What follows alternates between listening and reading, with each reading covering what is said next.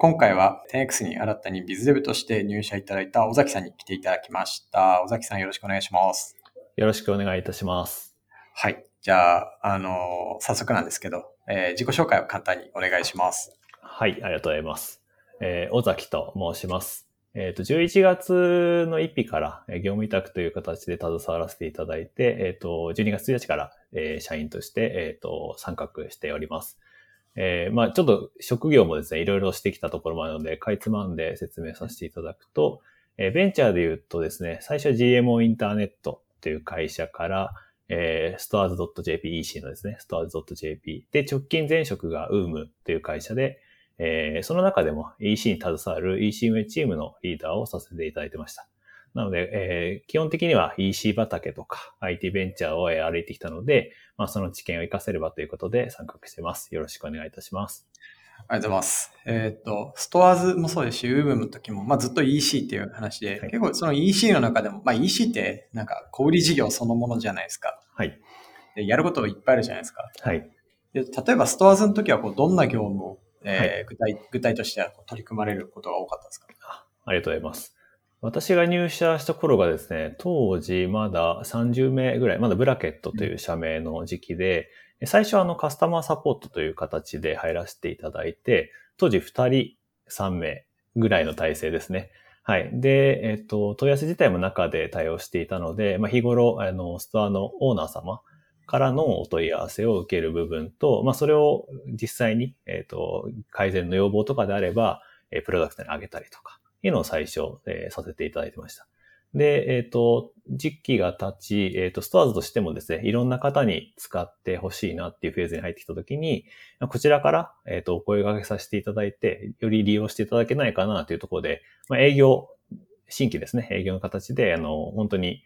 えー、リストアップして、この方に使っていただけないかなって方に、コールドメールじゃないですけど、メールさせていただいて、えー、直接会いに行って、どういうことが課題で、どういうことがあるとできますかねみたいなのをやらせていただいたのが後半っていう形ですね。はい。えー、はい。あの、割とね、その、我々とは全然違って、スターズさんとかベイさんはこう、はい、こう SMB って言われるような、小さな個人事業主から法人なりしたような方とか、はい、まあ、もう少し小さい事業者の方が多いのかなっていうふうに思うんですけど、はい、そのリードのコンタクトリストはどうやって作ってたんですか？あありがとうございます。それで言うと、あの、私たちその、やっぱ個人をエンパワーメントするというか、えっ、と、クリエイターっていうと、例えばイラストレーターの方とか、えー、実際に作家さんだったり、いろんな方がいると思うんですけど、そうなるとですね、やっぱり、えっ、ー、と、定期的に出るような雑誌とかで、例えばこの、このお土産が流行ってるとか、この、このグッズが今人気があるとか、このイラストレーサーが人気ですが、結構カルチャー雑誌とかいろいろあると思うんですけど、まあ、それを片っ端から目を通して、あの、お声掛けできないかなという方にコンタクトを取ったりっていうのもしておりました。はい。いやー、そうなりますよね。めちゃくちゃわかる。はい。なんか余談ですけど、僕もスマービーっていう、その、はい、初めてこのスタートアップというかインターネットの業界に入ったきっかけになった会社があって、はい、その時にその子供服の EC で、子供服の、なんていうんですかね、そのメーカーというかって、まあ、ナルミヤとか大きいのはいるんですけど、当然そういうところはうちには取り合ってくれなくて、で、無数のロングテールの小さいこうメーカーさんとか卸さんがい。るんですよね。その人たちに展示会で話しまくるとか、あと、はい、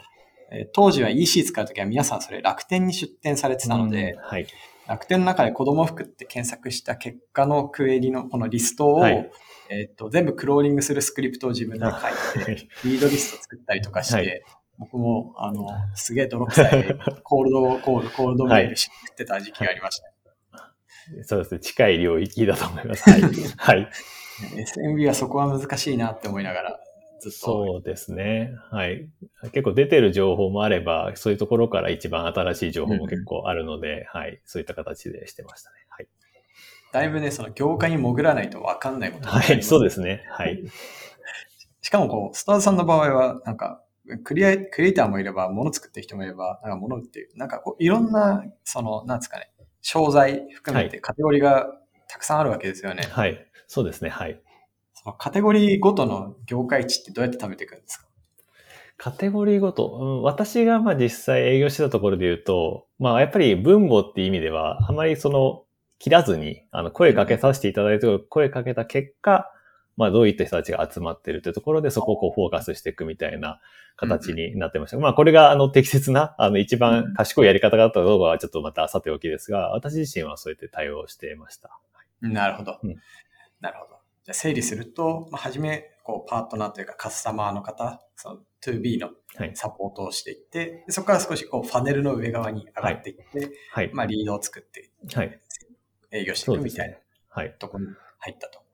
じゃあ、その次にその UM の方では、はい、どういうことをやられてたんですか？ありがとうございます。UM では、あの、UM と聞くとやはり YouTuber のマネジメント事務所って印象が強いと思うんですけど、まあその中でも、あの、少数生で EC を、えー、まとめてあの管理しているグループがあって、そこにいたんですが、まあ、そこでは、あの、基本的には、あの、ムーっていう EC プラットフォームがありまして、そこでは、あの、YouTuber さん含めたクリエイターの方のグッズ商品を扱うプラットフォームですね。そこの運営管理を、えー、基本としていて、で、最近のトレンドとしては、やはりあの、クリエイターさん自身が自分のこの表現をもっとしたいということで、自身の EC を持ちたい。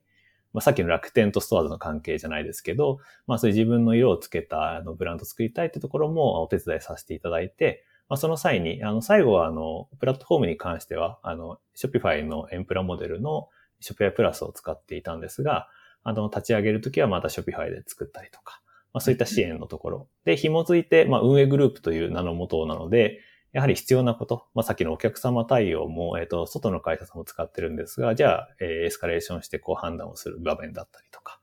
じゃあ、えっ、ー、と、商品が売れた後出荷、じゃあどこにするんだっけというと、倉庫さんとのやり取りだったりとか、うん、まあ、そういったあのフルフィルメントというくくりで、えっ、と、そこが窓口になってた、そこになってたという感じですね。はい。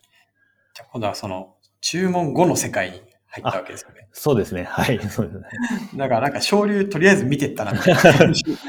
あでも、それで言うと、一個話を戻すとですね、やっぱりあの、ストアーズってやっぱりこう、簡単に誰でもいいし作れてすごい優れたサービスである中で、やっぱりお客様が、えっと、まあ、オーナーさんですね、使っていただくネックになるのが、当時はやっぱりその、配送周りに不安を抱えている方が多いっていうのはもともとあったので、あの、例えば先ほどの営業の時も、じゃあそこは私たちがえっ、ー、と、商品預かって発送までやりますよと言うと、あ、じゃあやってみますとか。結構そこの、なんでしょう、EC においてかなり肝となる部分なんだなっていうのは当時から持っていたので、まあそこでも結構今の、まあ、前職のとこでは繋がっていたかなと思ってます。はい、なるほど。はい、あの、そうですよね。まあ確かにこう、逆の立場だったら一番そこが不安ですよね。そうですね、はい。うん。なんか、そ。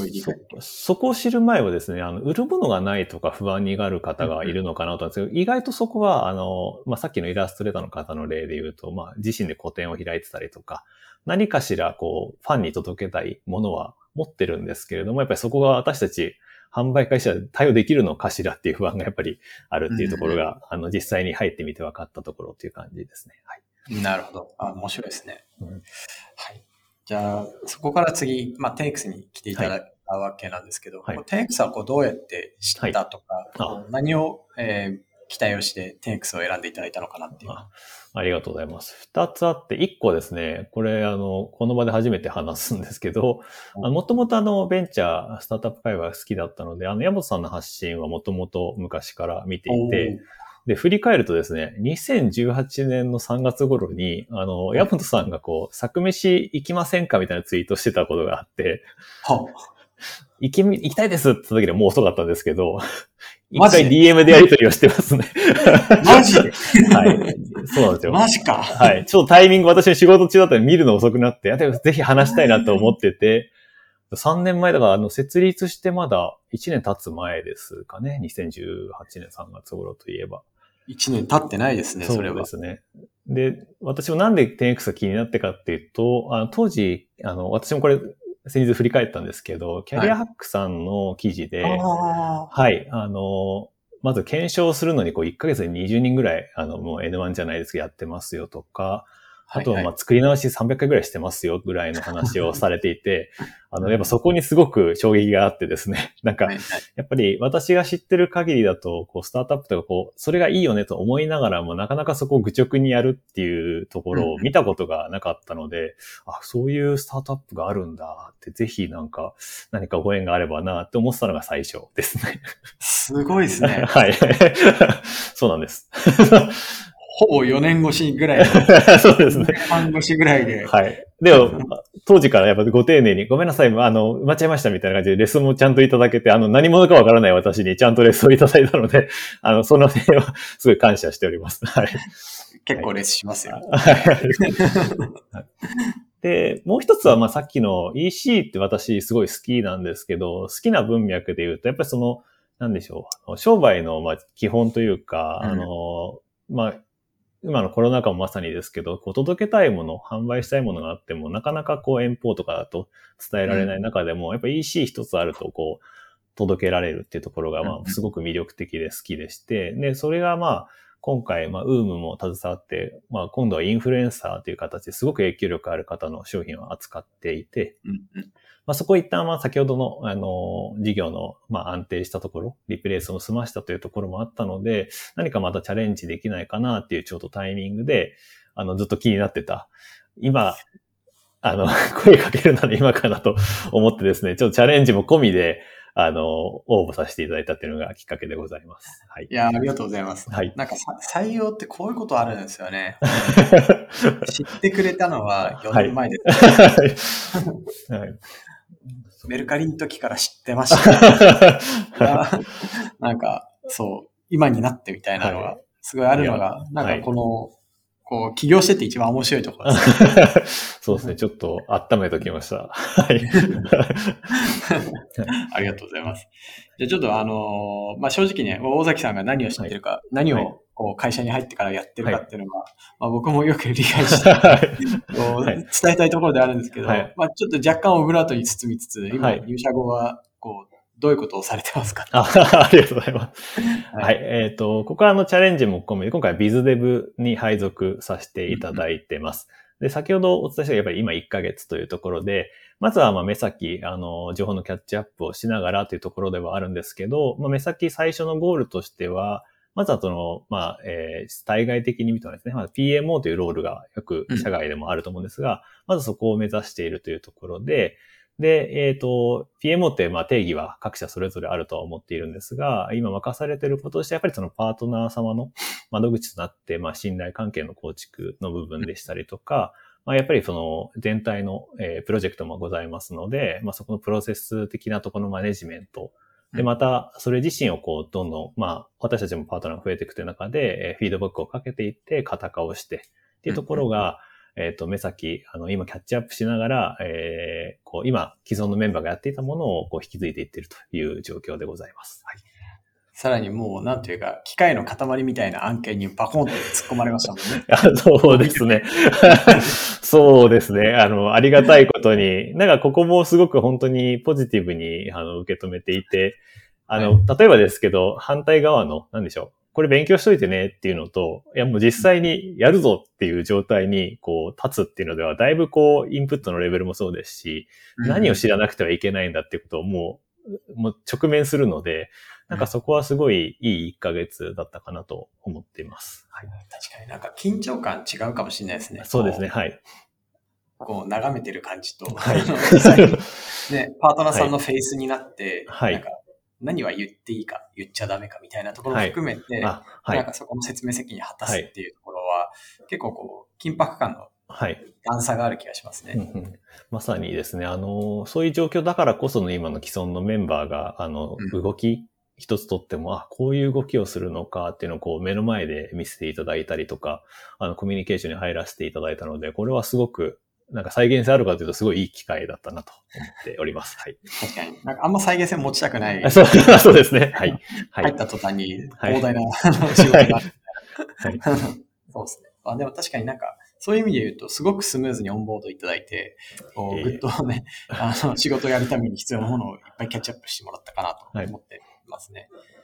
ちなみにちょっと補足すると PMO はプロジェクトマネジメントオフィサーの略で、はい。はい、まあ、なんかうちだとそのパートナーのフェイスだったり、はい、まあ、あとは、えー、っと、まあね、なんか契約する手前からのお付き合いがあって契約を作り込んで、えー、実際プロジェクトをスタートしてリリースして成功するっていうまでにはすごい長いプロセスと、あと、そのプロセスごとに結構やっぱ狭間狭間が結構非連続だったりするんで、まあ、そこの進行感やったり監視をしっかりしながら、あの、まあ、物事、えー、前に進めるっていうところの責務あとはパートナーさんとのフェイスの責務みたいなところを PMO が担っていて、え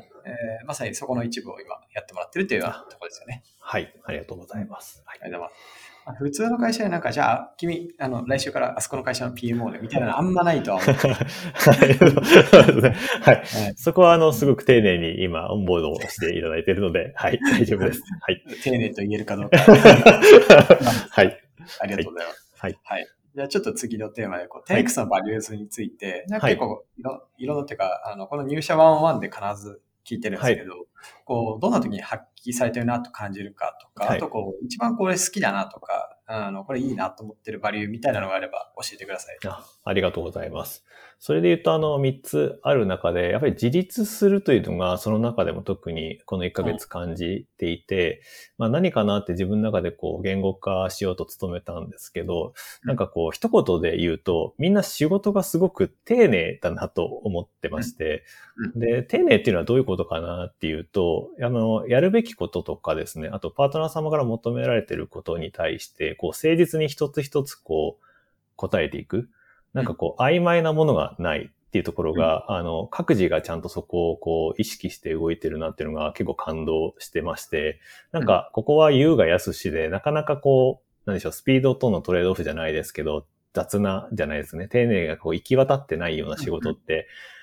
今まで見てきたことがあったんですが、自分自身も含めて。ただ、はいはい、ここ 10X に言うと結構そこは妥協がないというか、誠実にやろうっていうところが皆さん自立してるなってすごく感じてます。で、もう一個、まあ、好きなところはその自立もそうなんですが、まあ、今回その先のことも考えると、この背中合わせるっていうところはすごく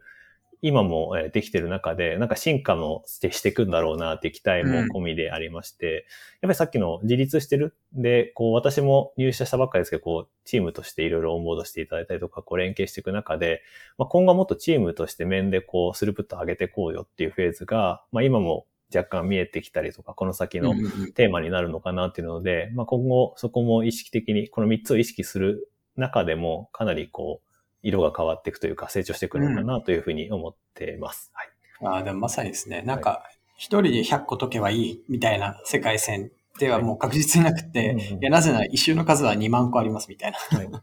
感じだと思うんで、なんかそういう意味で言うと、どうやってこうチーム、それは例えば8人とかのこう軍があったとして、この軍で、えー、っと、まあ一人がね、100個解けて1000個じゃなくて2000個解けるようにするみたいな、なんかそういう話かなと思ってて、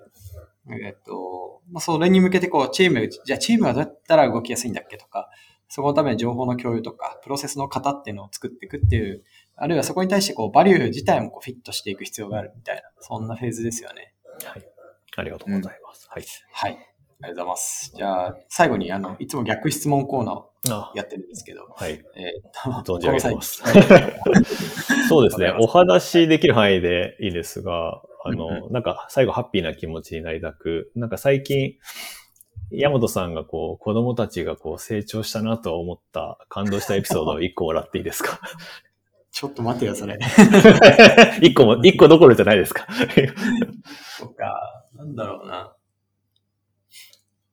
そうですね。いや、このなんかね、はい、こう、日常ってこう淡々と過ぎていくじゃないですか。はい、はい。だから、こう、あんまりや、このタイミングだな、みたいな、うん、こう、わ、これすごいみたいなのあんまなくて、はい、積み重ねた先先にたまに気づくみたいな感じなんですよね。はい、だからこう、思い出したら、パッと出てこないのが悩みなんですけど、なんだろうな、どういう時に感じるんだろう。うん例えばなんですけど、はい、あの、うちの子供は今年上の子が、あの、4月から小学校に行き始めてて、はい。はい、で、初めの方とかって、こう、宿題があって、はい、宿題やったの？って聞かないと、絶対出さない、はい、やらないし、はい、あとは、えっと、なんか、こっち側に出さなきゃいけないプリントとかたくさんあって、はい、そもそもそれやめてほしいんだけど、はい、そういうのも、こうこっちがしょあのランドセルの中開けて、こう見ないと出てこないですけど、もう最近だと、それがね、あの自分から、あと音読やるだけ。で、プリントは今日これみたいなのを出してくるようになったんですよね。お、すごいですね。なんかちっちゃい変化なんですけど、そう、成長してるんですよね。自立するですね。そう、自立してんの。すごい、すごいですね。特にこう、プリントってね、先生と子供を介して我々がやり取りするみたいなのもあるんで、はい、そこはね、こう、お互いが背中を合わせ合っていて。すごい。家庭でもちゃんとカルチャーネックのいや、でもすごい、で、感慨深いエピソードだと思いますね。そのなんかこう、自分でなんか思ってやろうと思ったんでしょうね、きっと、子供なりに。そうですね。いいですね。はい。とか、あと、なんか、小学校が帰、あの、学童行って帰ってきた後、友達と一回外に遊びに行って、また出てって帰ってくるみたいな、はい。のを最近すごく、彼はよくやってるんですけど、はい、なんかその時にこう、鍵持たないで行っちゃうとか、はい。初めの方あったんですよ。はい。はい。GPS 持たないで行っちゃうとか。はい。だから、その時はもう仕事中に帰ってきたら、あ、鍵持ったかみたいな。はい。はい、聞いて、はい。言ったりしてたんですけど、それも、なんか最近は自分から言ってくるようになってて、お父さん行ってきます。鍵は持ちました。みたいな。お、すごい。ちゃんと、基本的にちゃんと報告するように すごいですね。あ、すごいですね社。社会性を身につけ始めた。いや、そうですね。なかなか社会人でもできない人いますからね。他者とこう、調和を取りながら、はい、あの自分のしたいことを進めるという基礎の木ができ始めていて、いや、大人になってきちゃったみたいな。いや、めちゃくちゃいいエピソードありがとうございます。ちょっと、山野さんのお子さんに負けないように私もちゃんとほうれん草をちゃんとします。はい。ほうれん草難しいからね。そうですね。タイミングと流度とか結構難しかったりとかするんですけど、やっぱそこはすごいですね。自立してできるようになってってるんですね。そうですね。はい。まあなんか、結局その、なんだろう、逆算するとか、自立するとか、背中合わせて、多分これ人間三原則みたいな。ああ、そうかもしれないですね。そう今話してそう思いました。なんか、これが本当学校のカリキュラムとかに入ってたらすごい立派な 社会人になれる。はい。なんか、うん。学校のね、三原則とかにあってもおかしくないぐらい。はい、いや、そうですね。なんか人間としての基本所作だと思うんですよ。いや、そうですね。今言われてみたら、うん。すごい、いいまとめになりましたね